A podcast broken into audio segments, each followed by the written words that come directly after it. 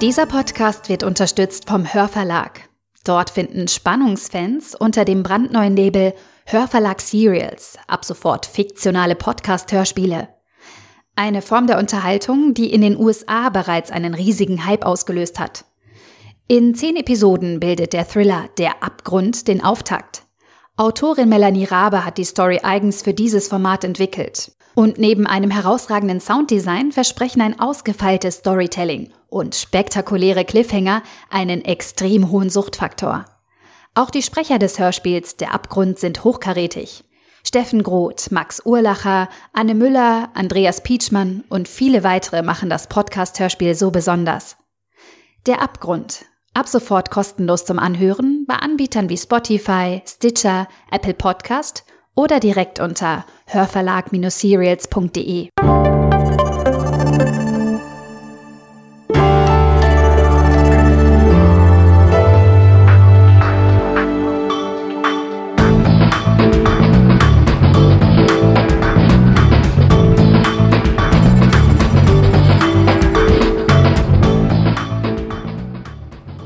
Zuhörerinnen, liebe Zuhörer, ganz herzlich willkommen zu einer neuen Folge unseres Podcasts Zeitverbrechen. Wir sitzen wieder einmal im Büro von Sabine Rückert, stellvertretende Chefredakteurin der Zeit und Herausgeberin des Magazins Zeitverbrechen. Vor mir sitzt Frieda Morische, die gerade an den Reglern dreht und für den richtigen Ton sorgt. Genau. Mein Name ist Andreas Sendker. Ich leite das Wissenschaftsressort der Zeit. Und wir haben noch einen Gast, Sabine. Genau. Ich erzähle aber kurz die Geschichte, weshalb Amrei Kohn heute bei uns sitzt. Ja, erzähl mal. Die ist Reporterin im Ressort Dossier. Und als folgender Brief mich erreicht hat, war sie in meinem Ressort, weil ich damals Ressortleiterin im Dossier war. Kurz vorher hatte ich aufgehört als Gerichtsreporterin. Und da erreichte mich sozusagen aus meiner früheren Tätigkeit noch ein Brief. Ich muss dazu sagen zu diesem Brief, dass dieser Brief einen Fall äh, mir antrug, auf den ich eigentlich 20 Jahre lang gewartet hatte, nämlich der Fall eines sogenannten Familienauslöschers. Es gibt ja, das liest man ja in der Zeitung immer wieder, ähm, Männer, es sind vor allem Männer, die eines Morgens äh, nicht ins Büro gehen, sondern ihre Familie töten und sich selbst. Das liest man immer wieder in der Zeitung. Keiner weiß warum. Die Nachbarn schütteln die Köpfe. Die Verwandten sagen, es war so eine nette Familie. Und äh, man kann auch niemanden befragen, weil die Familienauslöscher in der Regel sich selbst auch ihre eigenen Familie hinterher schicken.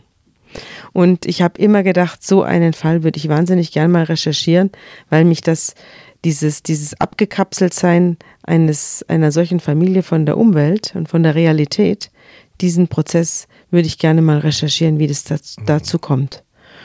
Und ich hatte aber nie die Gelegenheit, einen solchen Fall kennenzulernen und vor Gericht landen die ja auch nicht, weil es ja keinen Täter gibt. Jetzt erreichte mich folgender Brief. Der erreichte mich am 27. März 2012. Und da schrieb jemand, wahrscheinlich haben Sie Ende Januar dieses Jahres eine Meldung aus Langenfeld gelesen, in dem ein Vater seine Frau und seine beiden Kinder getötet hat, die Wohnung angezündet und damit auch sich selbst umgebracht hat. Wir sind die betroffenen Eltern der getöteten Tochter und der beiden Enkelkinder. Für die Kriminalpolizei ist dieser Fall eigentlich ganz klar. Mord mit anschließendem Selbstmord, der Täter ist bekannt und damit der Fall abgeschlossen. Unser Schwiegersohn aber hat einen Abschiedsbrief hinterlassen. Ich weiß nicht, ob so ein Fall für Sie interessant wäre. Man fragt sich eben, wie wird jemand, der ein normales Familienleben führt, zu einem kalt berechnenden Mörder? Für uns ist so etwas unverständlich, weil wir nicht begreifen können, dass nichts auf diese Tat hinwies und auch keiner was bemerkt hat. Falls dieser Fall Ihr Interesse geweckt hat, bin ich jederzeit bereit, Ihnen zu helfen. Und mit diesem Brief bin ich dann eben ein Zimmer weitergegangen, wo Amrei Kohn saß, die eine ausgezeichnete Reporterin ist, und ich habe sie gefragt, ob sie nicht bereit wäre, diese Familie aufzusuchen und den Fall zu recherchieren. Und deswegen ist sie heute bei uns und die Akten zu dem Fall hat sie auch dabei. Amrei, erzähl, was du gemacht hast, als du diesen Brief von mir bekommen hast. Bist du losgefahren und was hast du dann erlebt? Ja, genau so war es. Äh, du kamst mit dem Brief zu mir, der Brief kam zu mir.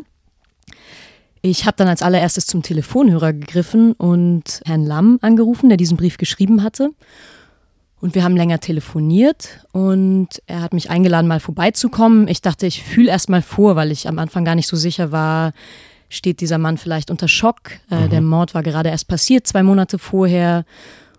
Und äh, hatte auch mit ein paar Psychologen und Psychiatern gesprochen und habe die gefragt, kann ich das machen? Kann ich den überhaupt kontaktieren? Wie gehe ich mit so einem Fall um? Ähm, ich habe bis dahin eigentlich kaum über Kriminalfälle geschrieben gehabt. Und die haben gesagt, ja, guckst dir halt erstmal an, lass ihm die Rückzugsoption, dass er quasi aussteigen kann, falls er doch beschließt, dass er nicht darüber sprechen möchte in ein paar Monaten. Und dann gab es das erste Treffen, das war nochmal einen Monat später ungefähr, da bin ich hingefahren und habe mir erstmal einfach alles von vorne erzählen lassen. Und die haben angefangen zu erzählen von, von ihrer Tochter Yvonne. Das war ein Kind, sie war aus ähm, Südkorea adoptiert. Die hatten noch eine eigene Tochter vorher bekommen, zwei Jahre zuvor und haben eben dieser Yvonne aus, aus Südkorea, hatten sich gewünscht, dass sie ihr ein langes, schönes Leben bereiten können als Eltern. Yvonne ist in, im Rheinland aufgewachsen und hat ihre Schule abgeschlossen, hat Abitur gemacht, hat angefangen Biologie zu studieren und im Biologiestudium hat sie Stefan kennengelernt. Äh, was waren das denn für Leute, denen du da begegnet bist? Das waren ältere Leute, das, wie, wie alt waren die denn ungefähr? Und wie sind die dir begegnet und warum haben sie den Brief geschrieben? Haben sie dir das erzählt?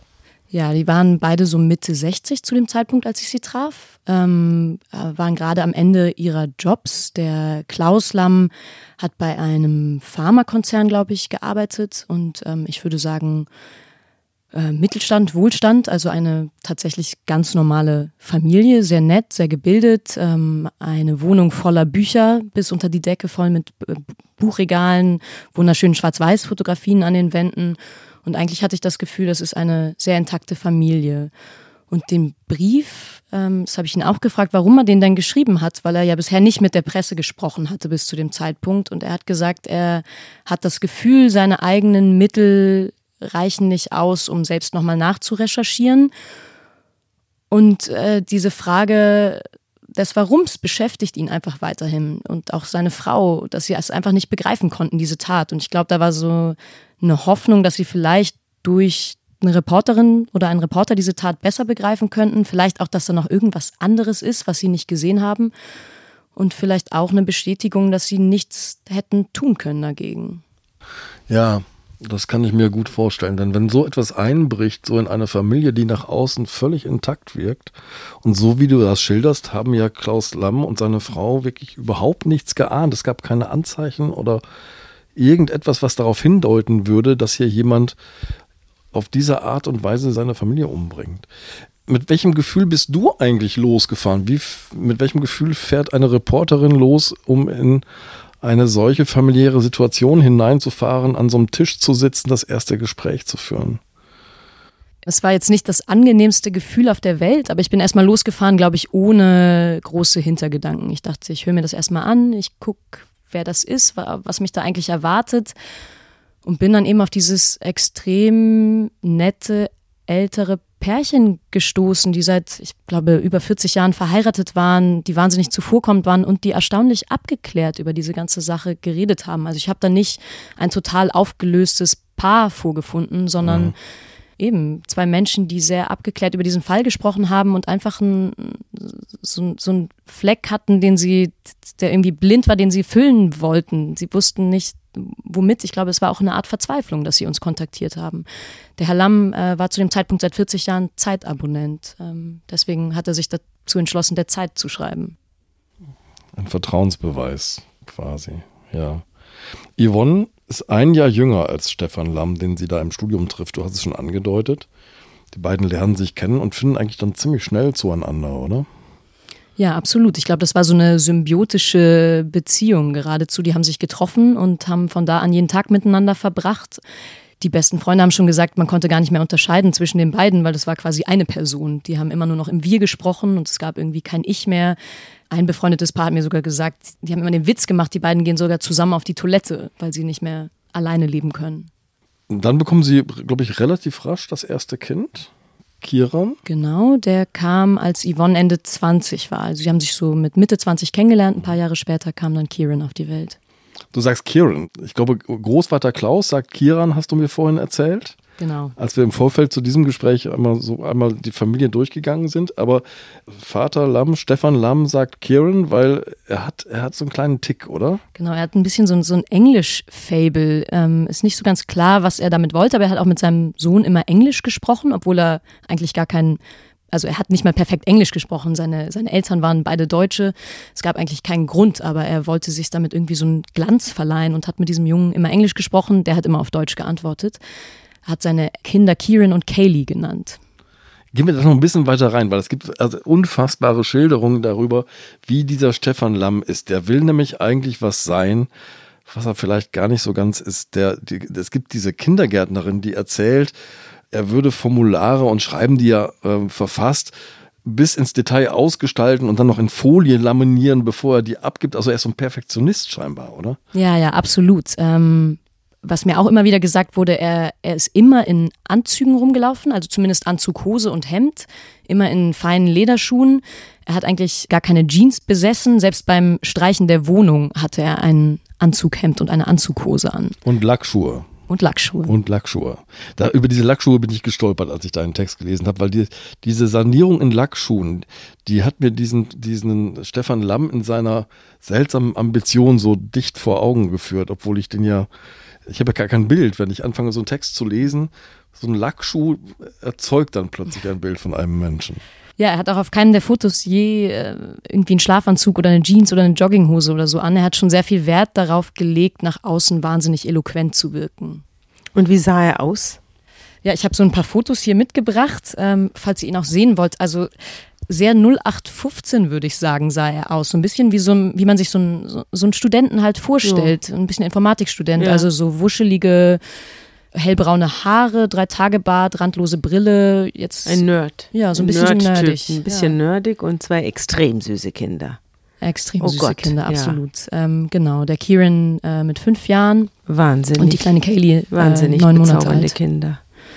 Ja, und das sind die Eltern. Das sind die äh, Eltern der Getöteten mit den Kuscheltieren ihrer Genau. Enkelkinder. Ja, man sieht hier noch die Kinder mit den Kuscheltieren Ja, auf, auf den dem Foto. Fotos und, Ja. ähm, Und das sind die Kuscheltiere, Kuscheltiere. Auf, der, auf dem Sofa der Großeltern. Ja, und das ist die Yvonne selber. Ja, sieht eigentlich alles ganz harmonisch aus. Ja. Naja, und es geht auch erstmal ganz harmonisch los, denn die beiden, schreibst du, brechen dann ihr Studium ab. Und Genau. ähm, denn Stefan Lamm hat sich etwas selbst beigebracht, nämlich Programmieren. Das ist eine Tätigkeit oder eine Fähigkeit, die ja sehr gefragt wird und darum traut er sich jetzt, sich selbstständig zu machen. So ist es genau. Er hat das nie wirklich gelernt. Er hat sich das selbst beigebracht ähm, in den 90er Jahren, als die Programmiersprache quasi aufkam. Er hat allerdings in den Jahren danach, es war dann schon 2000, 2010, äh, sozusagen nicht mehr sich auf den neuesten Stand gebracht in der Programmiersprache und sprach immer noch die Sprache, die man in den 90ern gesprochen hat. Und inzwischen hat man aber schon viel, viel einfacher programmiert Ja. quasi. Ja, es Heißt- gibt eine Evolution der Programmiersprachen. Weißt du, warum er das nicht gemacht hat? Weißt du, warum er auf diesem Steinzeitstand geblieben ist? Ich glaube, weil er sich nie, sozusagen, er hatte sich ja nie irgendwo eingeschrieben, das zu tun. Warum genau, weiß ich nicht. Vielleicht dachte er, er kommt schon so damit zurecht. Ich glaube, es war vermutlich einfach auch Bequemlichkeit. Oder er hat sich für ein Genie gehalten? Das ganz sicher auch. Das ähm, kommt später noch. Er hat ja so einen Abschiedsbrief hinterlassen, aus dem auch in jeder Zeile so eine Art äh, Grandiosität spricht, zumindest eine, die er, er empfindet sich selbst als unglaublich grandios. Er nimmt, glaube ich, nicht wahr, dass es nach außen nach einer sehr negativen Grandiosität klingt. Hast du denn was über seine Kindheit herausgebracht? Ja, er ist der älteste von, von vier Kindern. Es sind drei Brüder und eine Schwester gewesen. Und der Vater hat sehr viel gearbeitet als Damaszierer. Das sind quasi die Menschen, die die Formen für die Autoverkleidungen herstellen. Und die Mutter war Hausfrau, war offenbar sehr depressiv. Ähm, und das hat immer weiter zugenommen, je älter Stefan Lamm wurde. Und sie hat dann irgendwann angefangen zu trinken und hat sehr viel getrunken. Und vor allen Dingen die älteren beiden Kinder mussten ihr oft dabei helfen, ihr Alkohol zu beschaffen. Also er ist, als er jung war, äh, hat er ihr Bier gekauft und Schnaps und so weiter. Ohne dass es jemand bemerkt hat. Ja, er hat immer irgendwelche Ausreden gefunden, wie er es schafft. Er Also er fing mit dem Doppelleben schon sehr früh an. Genau, so beschreibt er es zumindest später in seinem Abschiedsbrief. Ähm, beschreibt er, dass er sozusagen da angefangen hätte zu lügen und äh, gelernt hätte, ein großartiger Lügner zu werden. Ja, das wird noch eine große Rolle spielen, das mit dem großartigen Lügner, denn wir werden nachher sehen, er verstrickt sich mehr und mehr in großartige Lügen, die ihn dann später eine Falle stellen. Die Mutter ist depressiv, das deutest du ja gerade an. Und es gibt diesen einen Satz, über den ich gestolpert bin in deinem Text, die Depression stiehlt ihm die Liebe, die er sich von seiner Mutter wünscht. Ist das auch aus seinem Brief abzulesen oder ist dir das von Freunden geschildert worden? Ja, sowohl als auch. Also es gibt ja in der Akte sehr viele Zeugenvernehmungen. Ich habe auch mit einer Reihe von Freunden und Bekannten und Arbeitskollegen gesprochen. Und auch in dem Brief beschreibt er das und in seinen Kurzgeschichten und Gedichten, die mir auch einer seiner Freunde hinterlassen hat. Ähm, und es kommt immer wieder durch, dass, dass, dass da irgendwie so ein Loch an Liebe ist. Er hat seiner Mutter sehr viele Vorwürfe gemacht. Er hat sich später auch von seiner eigenen Familie losgesagt, mhm. hat den Namen seiner Frau angenommen, den Nachnamen und hat viel auf seine, auf seine Mutter später geschimpft. Im Abschiedsbrief schreibt er auch eben, dass diese Mutter quasi nicht fähig war, ihn zu lieben. Dieser Abschiedsbrief ist ein sehr, sehr langer Brief, aber du sagst gerade schon, Stefan Lamm schreibt eigentlich ständig. Der schreibt Kurzgeschichten, der schreibt Gedichte, der reflektiert offenbar auch Teile seines Lebens oder deutet Dinge an. Denn mhm. es gibt auch eine Kurzgeschichte, in der es um einen Mord geht. Es ist eine Kurzgeschichte, es geht um keinen Mord, aber es handelt von einem Pärchen, ungefähr so alt wie er und seine Frau. Und die Frau distanziert sich immer weiter von dem Mann. Sie stirbt am Ende dieser Geschichte. Ich glaube, ganz, ganz am Ende der Geschichte wird klar, dass sie an Krebs gestorben ist. Und er überlegt mehrmals, sich umzubringen in der Geschichte. Also es gibt so autobiografische Züge immer wieder in seinen Geschichten. Wieso gibt es denn so Spuren davon, dass sich Yvonne Lamm von Stefan Lamm irgendwie ja. trennt oder dass die beiden sich, die beiden, die quasi gemeinsam auf die Toilette gehen, wie du vorhin gesagt mhm. hast, sich jetzt doch irgendwie voneinander entfernen? Ja, gab es tatsächlich minimal, aber vielleicht war das auch schon ein Auslöser. Ich glaube, vielleicht hat es nur was Minimales gebraucht dafür. Sie wollte, nachdem sie jetzt fünf Jahre nicht mehr gearbeitet hatte, wieder anfangen zu arbeiten. Sie hatte sich in den Jahren, in den fünf Jahren davor um die beiden Kinder gekümmert und hat ihm das auch gesagt. Also eigentlich viel mehr als das war es nicht, außer dass sie gesagt hatte, sie will gerne wieder anfangen zu arbeiten und es ist eigentlich egal was, selbst wenn es als Putzfrau ist. Das hatte sie ihrer besten Freundin gesagt. Aber sie hat gar keinen Beruf gehabt. Sie hatte ihr Studium, es war glaube ich Biologie. Exakt. Abgebrochen. Er hat auch Biologie studiert, oder? Exakt. Ja. Und äh, sie hatte ja gar keine Ausbildung. Sie hatte überlegt, irgendeinen Job anzunehmen, einen Bürojob anzunehmen, wo sie irgendwie eine Form von Verwaltung machen kann oder eben, äh, wie gesagt, eben sogar als Putzfrau zu arbeiten, vielleicht in irgendeinem Café zu arbeiten. Ich glaube, es ging ihr einfach darum, ihr eigenes Geld zu verdienen. Da scheint Stefan Lamm Angst gemacht zu haben, ein bisschen. Ja. Zumal bei ihm selber ja die berufliche Entwicklung nicht sehr erfreulich verlief. Kannst du was erzählen über seinen Beruf und das, was er da erlebt hat? Ja, er hatte sich ja dann selbstständig gemacht als Programmierer. Die konnten mehr oder minder okay davon leben. Er hat nicht wahnsinnig viel Geld gemacht. Er hat sehr viel weniger genommen als andere Programmierer. Ich glaube auch, weil er Autodidakt war. Vielleicht hat er sich auch deshalb nicht getraut, mehr zu nehmen. Ich weiß nicht, vielleicht wollte er auch einfach mehr Aufträge haben. Er hat auch viel von Freunden und Bekannten angenommen. Und er hat sich so nach und nach immer mehr aufgeschafft und fing dann an, einige Aufträge nicht mehr abzugeben, verspätet abzugeben, immer irgendwelche Ausreden zu erfinden, warum er jetzt gerade nicht mehr abgeben kann. Also er hat Websites gestaltet, Ach oder? So, sorry, ja. genau. Er hat ähm, programmiert, er hat Websites gebaut für den Dackelverein, den lokalen, für irgendwelche Firmen, für Freunde. Einer ist Friseur, dem hat er eine Website gebaut. Er hat bei einem Bekannten von seinem Vater im Büro mitgesessen. Es war ein enger Bekannter vom Vater. Er selbst hat den als eine Art Ersatzvater empfunden. Und die saßen zusammen da im Büro und ähm, er hat da am Computer immer rumhantiert und hauptsächlich Websites für Freunde und Bekannte gebaut. Naja, und mit der Überforderung rentiert sich in Anführungszeichen für ihn, dass er im Lügen sehr trainiert ist, denn er ist äh, sehr geschickt darin, seine Kunden zunächst mal hinzuhalten mit irgendwelchen Ausreden, bis diese Ausreden zu wild und zu wahnsinnig werden und die dann mal nachfragen, was denn hier eigentlich Sache ist. Genau, er hat die quasi immer wieder hingehalten. Also er hat anfangs ganz gut gearbeitet, hat seine Aufträge abgegeben und er hat dann immer mehr Aufträge bekommen und angenommen und hat dann immer mehr nachts gearbeitet, weil tagsüber wollte er ja bei der Familie sein und wollte sozusagen diese Kontrolle nicht abgeben, dass die Familie etwas ohne ihn macht.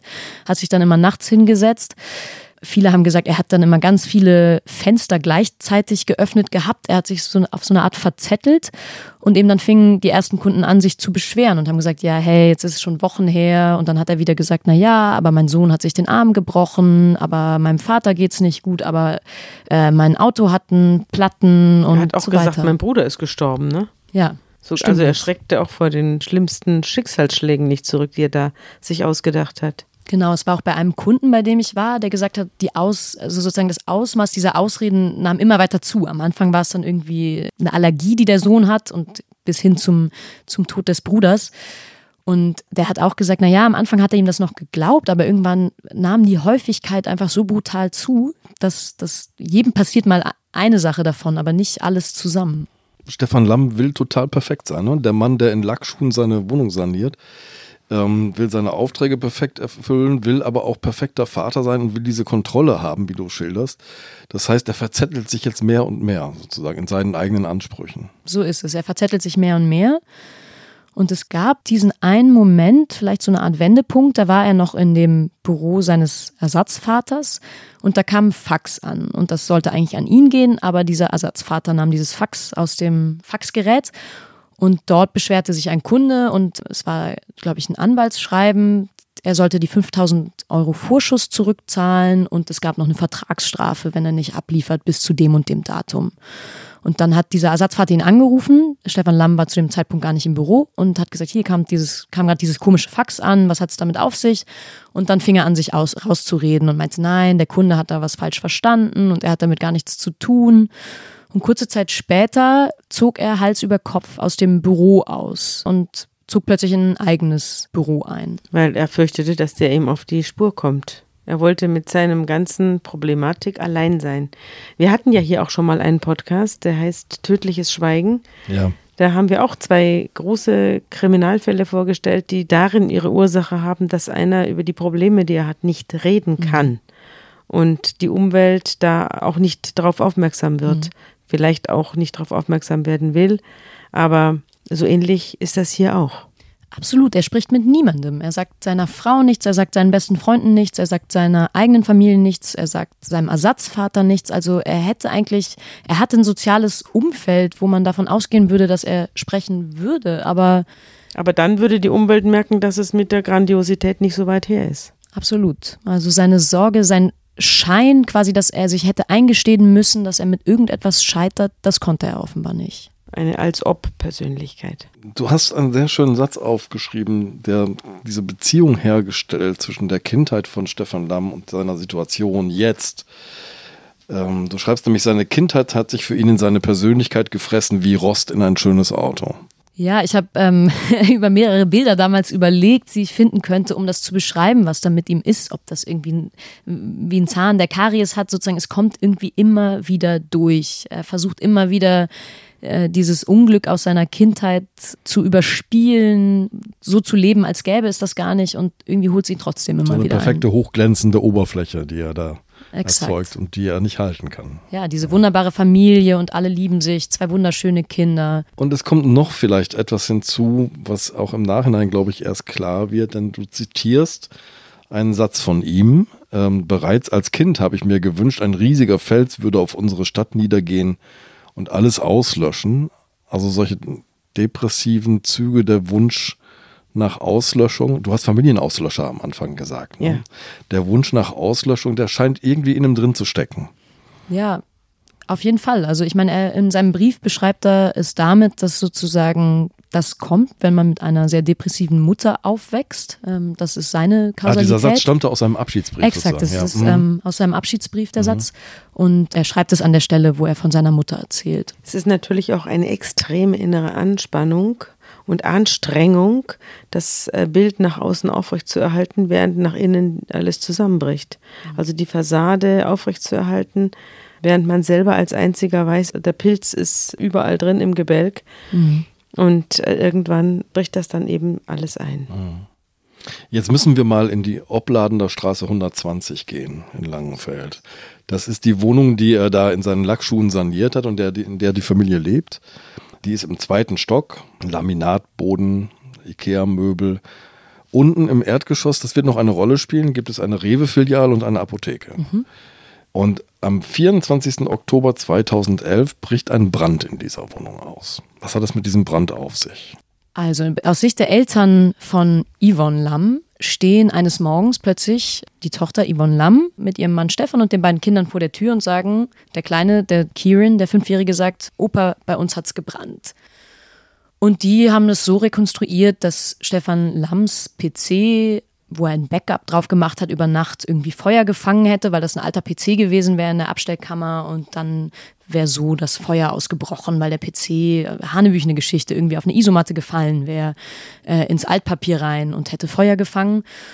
Und nachts ist äh, die kleine Kaylee, glaube ich, aufgewacht und hat dann angefangen zu schreien und damit den Rest der Familie geweckt. Und dann sind sie auf den Balkon geflüchtet und die Feuerwehr konnte sie retten. Das war die Geschichte. Das war die Geschichte, die Stefan Lamm auch konstruiert hat. Ne? Und das war die Geschichte, die alle geschluckt haben. Bis hin zur Versicherung. So ist es. Dann sind die zwei Monate bei den Großeltern eingezogen, haben ihre eigene Wohnung renoviert und selbst die Versicherung, die Polizei, alle haben diese Geschichte geglaubt.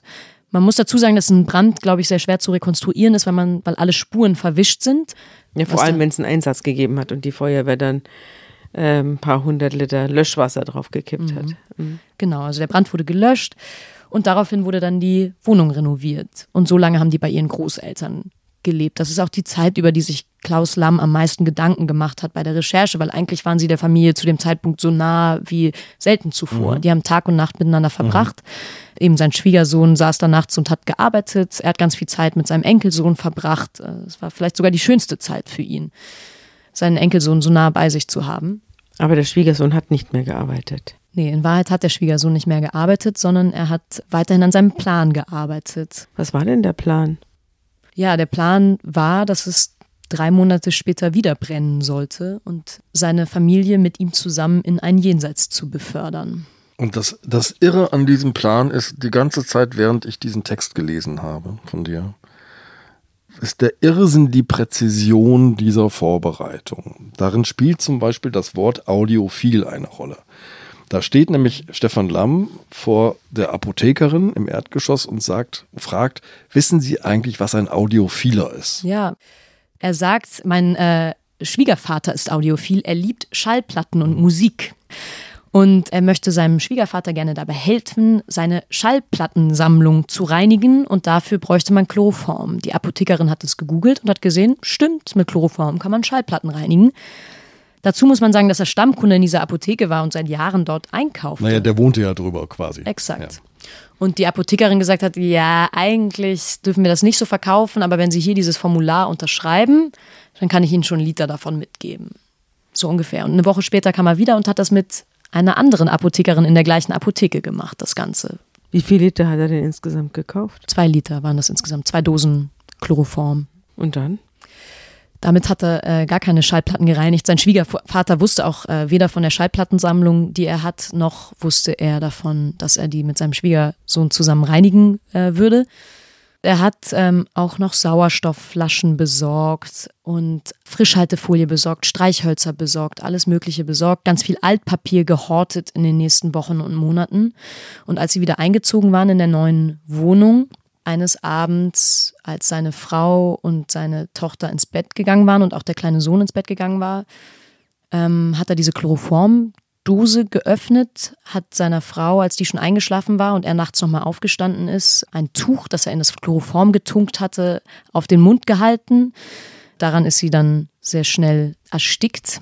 Sein. Plan war also ein Todesplan. Ein Todesplan, exakt. Dann hat er diesen gleichen Lappen noch seiner Tochter aufgehalten und die beiden waren quasi schon tot. Er hat sie daraufhin in die Abstellkammer gebracht, wo er das Altpapier hortete. Und eigentlich hatte er vor, sie noch in der Nacht anzuzünden, hat dann aber seinen Sohn schreien hören im Nachbarzimmer. Der hat schon sein eigenes Zimmer gehabt. Ist Chloroform, frage ich jetzt mal dich als Wissenschaftsredakteur, ist Chloroform tödlich? Naja, ähm, es kommt immer auf die Dosis an, Sabine. Das ist ja bei ganz vielen Substanzen so. Ein Chloroform kannst du natürlich nehmen, um jemanden zu betäuben, aber wenn du das fest auf Mund und Nase presst, große Mengen davon hast, ähm, und wahrscheinlich kommt auch noch sozusagen diese, diese klassische Erstickung durch, durch das Aufpressen des Tuches dazu. Also ich denke, es wird erstmal betäuben und dann kommt die Erstickung. Genau. Sie hatte auch noch eine Druckstelle, weil er offenbar sehr fest drauf gedrückt hat auf den Mund, an der Ja, Lippe. Sie hat den Hämatom. So, Ne? Genau, einen Bluterguss. Und ja, dann wachte der Sohn auf. Er hatte die beiden schon in die Abstellkammer gebracht und dann konnte er es nicht übers Herz bringen, dem diesen Chloroformlappen auch noch über äh, den Mund Den zu stülpen. Wachensohn. Den Wachensohn, genau, der schon wieder bei Bewusstsein war. Und dann hat er ganz normal getan, als wäre nichts passiert in der letzten Nacht. Ähm, hat seinem Sohn Frühstück gemacht, hat ihn in den Kindergarten gebracht, hat noch mit ihm gespielt. Hat die Abwesenheit wohl von Mutter und Schwester irgendwie erklärt. Ja, irgendwie muss er die erklärt haben. Ähm, er hat nicht beschrieben, was er gesagt hat. Insofern weiß ich es nicht genau. Wahrscheinlich hat er gesagt, sie sind unterwegs oder so. Aber du hast schon, schilderst ja auch, dass er die Mutter zur Hälfte und die Tochter ganz in Zellophan einwickelt. Genau, er hatte Frischhaltefolie gekauft und hat noch in der Nacht, nachdem er die beiden in die Abstellkammer gebracht hatte, das äh, kleine Mädchen bis auf den Hals quasi so mumifiziert. Man sieht das auch auf den, auf den Fotos vom Fundort. Hatte quasi den kompletten kleinen Körper eingewickelt in Frischhaltefolie und hatte auch angefangen, die Füße der Frau in Frischhaltefolie zu wickeln. Und offenbar wurde er durch irgendwas gestört. Die äh, Polizisten haben dann hinterher quasi rekonstruiert, dass es wahrscheinlich das Schreien des Kindes war, also seines Sohnes, äh, der Klar. wach wurde Ja. und er deswegen aufgehört hat. Gibt es dafür irgendeine Erklärung, warum wickelt man Menschen, die man umgebracht hat, in Frischhaltefolie?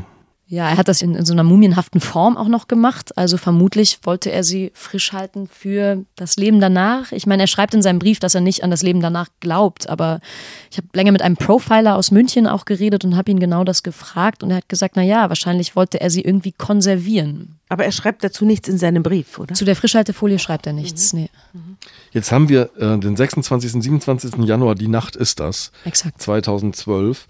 Er hat aber seinen Abschiedsbrief bereits am 18. Januar begonnen zu schreiben. So ist es. Sein Abschiedsbrief, ähm, den hat er in Neun mehreren Tage zuvor. Teilen geschrieben. Sein Opus Magnum. Genau, hat er auch überschrieben mit dem Titel äh, Abschied oder Chronologie eines verpfuschten Lebens, wo es eigentlich schon anfängt, weil es ja nicht um ein Leben in diesem Brief geht, sondern eigentlich um vier Leben geht. Ähm, und hat den ersten Teil am Mittwoch, dem 18.01.2012 geschrieben. Und das ist so eine Art, er versucht sich da zu rechtfertigen für diesen Mord und eben beschreibt viel aus seiner Kindheit, erzählt von seiner depressiven, alkoholabhängigen Mutter, ähm, von, seines, von seinen Todesfantasien und er, er sagt immer wieder, keiner hätte mich verstanden, keiner hätte mich verstanden. Aber ich stelle mir diese Situation so irrsinnig vor. Da sitzt er vor seinem Computer und schreibt diesen Brief. Der hat diesen perfiden, diesen präzisen Plan. Der hat unfassbar viel schon vorbereitet. Der hat die Apothekerinnen belogen und hat das Chloroform zurückgestellt. Und am Wochenende treffen, trifft sich die Familie nochmal mit den Großeltern. Man geht gemeinsam essen. Die Groß, der Großvater Klaus Lamm schmiedet Pläne mit seinem Enkel. Die verabreden sich bei Meckes, sagt er, glaube ich. Genau, der kleine Sohn sagt Mc's äh, zu McDonalds, weil er so gerne Chicken McNuggets isst. Und der Vater sitzt daneben und hört gnadenlos und ruhig zu, äh, wie die beiden einen Termin vereinbaren, von dem er weiß, da wird man schon, mein Sohn schon gar nicht mehr leben. Absolut. Also es äh, muss in ihm irgendeine Überlegenheitsfantasie ausgelöst haben, dass er so getan hat, als würde alles ganz normal weitergehen. Und dann muss man sich nochmal vergegenwärtigen, diese Tat zieht sich ja jetzt. Also am, die Frau ist eingeschlafen, er hat sie umgebracht. Die Tochter ist eingeschlafen, er hat sie umgebracht. Der Sohn wird wach und jetzt muss ein ganzer Tag vergehen, bis er seinen Sohn wieder zu Bett bringt, um ihn dann auch zu töten, auf dieselbe Art und Weise wie die beiden anderen. Exakt. Und an diesem Tag hat er noch mehr Termine ausgemacht. Er hat noch mit den Eltern von der Frau gesprochen, hat gesagt, sie ist krank, sie kann gar nicht ans Telefon gehen. Dann hat er sich ausgedacht, das Telefon wäre kaputt. Er hat noch gechattet mit der besten Freundin der Frau und hat quasi ihren Schreibstil imitiert von Das ihrem Account. Ja, das ist ja ganz gruselig, dass er für seine Frau noch Briefe beantwortet hat, Ja. die E-Mails, die eingegangen sind. Ja. Und er hat gechattet mit ihr und er hat Smileys da reingemalt und so weiter. Und er hat quasi akribisch weiter seinen Plan fortgeführt. Und damit niemand etwas merkt, hat er quasi ganz normal weitergemacht. Auch unvorstellbar, das überhaupt zu können. Also du hast Ja. gerade zwei Menschen umgebracht und Dass tust so, als wäre nichts gewesen. Dass Leute gedacht haben, sie haben es mit dieser Frau zu tun und sie schreiben ihr und in Wirklichkeit liegt sie tot, halb eingewickelt in Frischhaltefolie in irgendeiner Besenkammer. Eine gruselige in den Vorstellung. Armen ihre tote Tochter und er schreibt an ihrer Stelle, liebe Ida, uns geht es gut, so ungefähr. ja, bis morgen. Für Kieran wird das nochmal ein besonderer Tag, denn der Vater kauft ihm vom letzten Geld, das es noch gibt, eine Eisenbahn, mhm. mit der die beiden gemeinsam spielen eine Zeit lang. Und du schilderst diese Szene, wie der Sohn, wenn sie nach Hause kommen, sie kaufen noch unten bei Rewe, glaube ich, ein paar mhm. Stückchen Kuchen, irgendwas ja. Süßes. Kaufen noch ein. Und die, die Lok klemmt unter dem Arm, wird stolz bei der Verkäuferin vorgezeigt. Genau, und da hing noch das Preisschild dran. Ich glaube, kon deswegen konnte sich wahrscheinlich auch die Verkäuferin noch dran erinnern, weil das Preisschild dieser Märklin-Eisenbahn noch an der, an der Bahn hing. 348 Euro waren es, glaube ich. Er schreibt in seinem Brief, es wäre vom letzten Geld gewesen. Ich meine, zu dem Zeitpunkt hatte er, glaube ich, 60.000 Euro Schulden. Er holt ihn wieder ab vom Kindergarten, er nimmt ihn mit in sein Büro, äh, er lässt ihn da spielen mit der Eisenbahn, die sie dann gerade gekauft haben. Sie waren noch bei McDonald's tatsächlich. Und der Kleine denkt, es ist ein normaler Tag wie jeder andere. Und, und ahnt nicht, dass er in tödlicher Gefahr ist. Und ahnt auch nicht, dass seine, seine Mutter und seine Schwester schon umgebracht worden sind und bringt ihn abends ins Bett. Und parallel hat er noch alles aufgeräumt. Er hat sein Büro komplett aufgeräumt. Die hatten ein geleastes Auto, da hat er die ganzen Kisten reingestellt mit allem, was noch in irgendeiner Weise wertvoll war. Äh, quasi äh, Musikanlage, Drucker, Rechner und so weiter, hat noch die Autoschlüssel seines Autos bei den besten Freunden in den Briefkasten geworfen und hat denen noch einen Brief geschrieben und gesagt, hier, falls ihr das Auto noch weiter leasen wollt, ihr müsst noch ein paar Monatsgebühren abzahlen, aber ihr könnt es ansonsten haben. Und auch hier unsere Musikanlage, falls ihr, falls ihr wollt. Ähm, also er hat sein eigenes Testament geschrieben und vollstreckt gleichzeitig quasi. Exakt. Und er fängt ja auch, glaube ich, mit den Worten an, wenn ihr das lest, bin ich nicht mehr da. Genau. Er spricht quasi äh, schon ein Publikum an. Wenn Sie diese Zeilen lesen, ist mein Leben vorüber. Ebenso das meiner geliebten Frau und das meiner beiden wundervollen Kinder. Also er stellt sich da schon auf eine sehr groß, große Bühne, gleich von Anfang an. Er hat diesen Brief dann quasi noch zu Ende geschrieben, den zweiten Teil des Briefes, nachdem er seinen Sohn umgebracht hatte. Ähm, der Brief ist insgesamt vier Seiten lang und nach dieser Nacht würde er ihn dann veröffentlichen auf seiner, also er hat es quasi so programmiert, dass der Brief sich nach dem Tod auf seiner Website öffnen lässt und dass jeder, der will, diesen Brief sehen kann. Das ist ja wirklich schauerlich. Ja, und in der Opladener Straße vollendet er jetzt seinen Plan. Er bringt seinen Sohn um und äh, jetzt wird er wieder Feuer legen. Genau, er öffnet die zweite Dose Chloroform und macht das gleiche mit seinem Sohn, was er schon mit der Frau und der Tochter gemacht hat, bringt auch den Sohn in die Abstellkammer, legt beide Kinder in die Arme der Mutter. Und dann zieht er das Sofa in den Flur, er verriegelt noch die Tür vorher, damit auch bloß keiner reinkommen kann, zieht eine Matratze vor die Tür. Er löst zwei Sauerstoffflaschen, damit sozusagen das Feuer sich besser verbreiten kann, die offenbar zu laut sind, weil er leert sie nicht ganz und bringt sie wieder zurück ins andere Zimmer. Die Polizei vermutet, dass er niemanden wecken wollte mit dem lauten Zischen. Das zischt, ja, wenn er die Gasflaschen öffnet. Genau. Und legt dann Feuer und setzt sich auf das Sofa im Flur und wartet, dass das Feuer dann auch ihn umbringt. Und daran ist er auch dann gestorben. Genau, er hatte eine Kohlenmonoxid-Intoxikation, mhm. ist das, glaube ich, ne? Genau. Ja, das hat hinterher der Bericht ergeben. Also die drei sind quasi an, an dem Chloroform gestorben und er an der Rauchvergiftung. Aber er hat seine Familie inszeniert im Prinzip, als würde man so, so eine ägyptische Bestattung nachmachen, also mumifiziert. Es gibt Grabbeigaben mhm. quasi, weil mhm. er legt die Lieblings-DVDs seines Sohnes dazu. Eine gespenstische Szene, die sich genau. da. Die ganzen äh, Zeichentrickfilme quasi legt er noch dazu und die Klamotten und ähm, ja, verteilt das ganze Altpapier in der Wohnung, damit alles schön zündet. Und dann wird dieser Brief veröffentlicht am nächsten Morgen. Der wird dann sehr schnell gesperrt, der Brief, damit nicht alle diesen Brief lesen.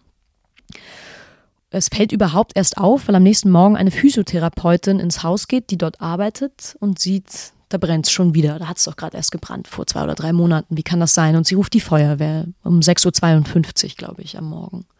Die Feuerwehr kommt, kann nichts mehr tun. Sie betritt die Wohnung und sieht erst Stefan Lamm, der auf dem Sofa im Flur sitzt und findet dann die Mutter mit ihren beiden Kindern in der Abstellkammer. Für die Familie, du hast es ganz am Anfang gesagt, kommt das alles total überraschend. Also niemand hat einen Verdacht geschöpft, denn der erste Brand war natürlich schon der erste Versuch, mhm. sich und die Familie umzubringen. Gibt es Erkenntnisse darüber? Gibt es Anzeichen dafür? Sind es besondere Menschen, die das tun? Weiß man etwas mhm. über diese, diese Fälle? Sabine hat ja vorhin zitiert, man liest relativ regelmäßig von solchen Fällen. Es sind, habe ich bei dir jetzt nachgelesen, etwa 100 Kinder im Jahr, die von ihren Eltern getötet werden. Genaue Zahlen gibt es eigentlich nicht. Aber gibt es eine Forschung dahinter? Gibt es irgendjemanden, der sich fragt, was sind das für Leute, die das tun? Ja, es ist erstaunlich schlecht erforscht, was auch daran liegt, dass es äh, oder dass es gar keine genauen Zahlen gibt, liegt auch daran, dass es sozusagen in der Kriminalstatistik unter Mord geführt wird, nicht als erweiterter Suizid. Also man schätzt zwischen 40 und 120 Fällen dieser Art soll es im Jahr geben. Und das Besondere quasi, wenn man das sagen kann, an diesen Fällen ist, dass es oft aus heiterem Himmel kommt. Es sind oft ähm, junge Männer, die das tun mit kleinen Kindern. Und es ist meistens ein höherer Sozialstatus als bei anderen Fällen. Und die sind meistens vorher nicht straffällig geworden. Also oft dieses Motiv, nicht scheitern zu wollen und diese, diesen Glanz nicht aufgeben zu wollen. Ja, das Problem ist bei diesen Tätern, dass man eben sehr wenig über sie weiß, weil sie in der Regel tot sind. Ich weiß auch, dass es in der forensischen Psychiatrie ein Problem ist, dass man sich eigentlich für diese Tätergruppe interessiert, aber man findet kaum jemanden, der die Sache überlebt. Manchmal äh, gelingt der Suizid nicht und dann hat man einen Probanden, der nichts sagen mag. Weil das Schweigen geht natürlich weiter, das gehört ja zur Persönlichkeit. Dass ja. da einer sich offenbart, ist ja hier nur durch den Brief geschehen, sodass man ihm auch keine Fragen stellen kann und irgendwas in Frage stellen kann. Und das ist das Problem. Deswegen weiß man so wenig über diese Gruppe. Aber der Brief ist ja Inszenierung in diesem Fall, ne? ja, klar. So, ich das verstehe. Also es ist eine Chronologie, aber es ist ja natürlich keine tiefergehende, wirkliche Erfassung dieser Person. Die hätte, der hätte ja eigentlich zu einem Psychiater gehen müssen. Und der hätte ihm dann ein paar Sachen gesagt, die für ihn wahrscheinlich sehr unerfreulich oder auf jeden Fall unangenehm gewesen wären. Und das wollte er nicht haben. Genau, ich habe auch mit einem Forscher gesprochen, der letztendlich gesagt hat, es gibt eigentlich diese zwei Motivlagen. Das eine ist der Racheakt, wenn die Frau sich trennen will beispielsweise oder so. Und das andere ist eben häufig tatsächlich die Sorge vor dem Scheitern, das, diesen Schein zu verlieren, was sicher bei ihm der Fall war. Der Tod ist besser als die Schande. Der Tod ist besser als die nüchterne Betrachtung seiner selbst.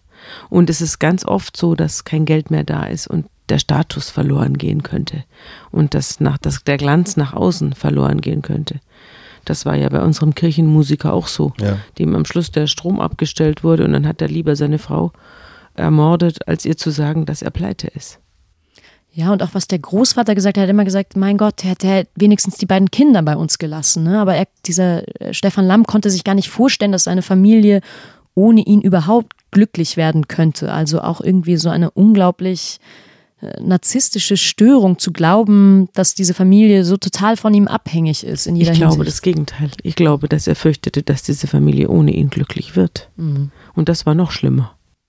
Liebe Amrei, liebe Sabine, ganz herzlichen Dank für diesen Einblick, der mir noch lange nachgehen wird. Das kann ich euch versprechen. Amal, ich danke dir, dass du da warst. Ich danke euch beiden und ich danke vor allem dir, Sabine, dass du diese Geschichte überhaupt zu mir gebracht hast. Und ich danke natürlich auch Klaus Lamm und seiner Frau Ingrid Lamm, die uns diesen Einblick ermöglicht haben.